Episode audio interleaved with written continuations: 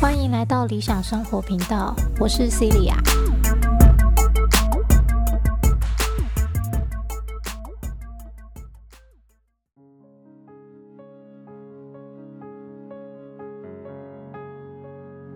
这是理想生活频道的第一集，在这集内容里面，我会大概介绍一下开启频道的原因，还有频道内容大概会是什么样的方向。好，录制影音的原因其实相当简单，就是因为我是一名家教老师。那关于时间管理这堂课呢，我讲了非常多遍了，每一个学生我大概都至少要讲一遍。啊，其实蛮累的哦，所以我就想说，我干脆一次性的录音啊，或是录影，然后把这个档案放到网络上。那这样子，对于学生们，他想要再更清楚细节，也可以反复的去听跟观看。那对于未来的学生来说，我也会比较轻松一点，因为我只需要放影片。或是放录音档给他看、给他听，那以及他自己将来还是可以再重复的去听、去看，这样会比较轻松简单一点。毕竟时间管理本来就是要坚持下去才会有成果的嘛。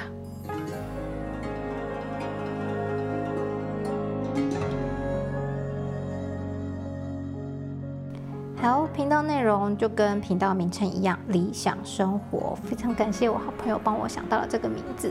好，理呢就是整理打理嘛，不管看得到的或是看不到的，我们都需要好好的把它整理归纳好，我们才有余裕，才有空间能够去享受生活。就像我前面提到的，好，学生们呢常常因为时间管理。不管是根本没做，或是无法坚持下去，导致到了考试前总是说：“老师，我书念不完了，怎么办？这里没看，那里没看，熬夜念书好累哦。我下一次一定要好好认真，我平常就要开始准备。” OK，好。结果考完试之后说：“哦，好累哦，休息一下。考试真的太累了，我休息一下再开始。”，对，等你休息完，下次考试又到了。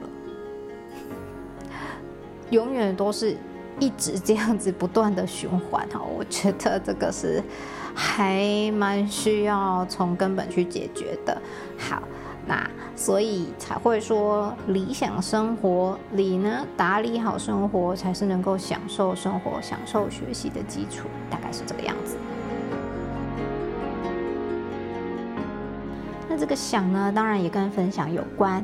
诶，不管是生活中的经验啊，书中看到我觉得很重要的，或是学生们常常会问我的问题，我觉得都是蛮好可以分享的内容。好，那上课中学生问问题啊，或是我们也会讨论一些时事啊，跟生活中的大小事情，嗯。有时候呢，我就会提供一些不太一样的观点给学生，包含我对我自己也会这样。好，那毕竟，嗯，如果我们不突破旧思维啊，就很难再让自己向前嘛。好，那如果要突破旧思维，那可能有些谈话呢，就会有点犀利啊，吼，或是有点刺激啊。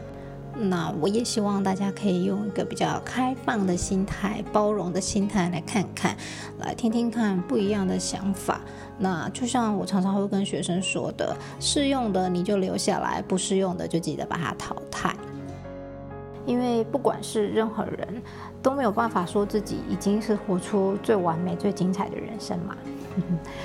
呃，所以副标题 Life is a practice，人生是一场修行，不断的学习是最重要的。那这边的分享也并不是说哦，我真的已经做到很棒、很厉害了，而是希望大家可以一起学习。每个人都在让自己变得更好的这条路上，有的人走得比较快，那就是我们值得学习的对象；有的人在我们后面，那也许我们的分享就能够帮助到他。好的，那。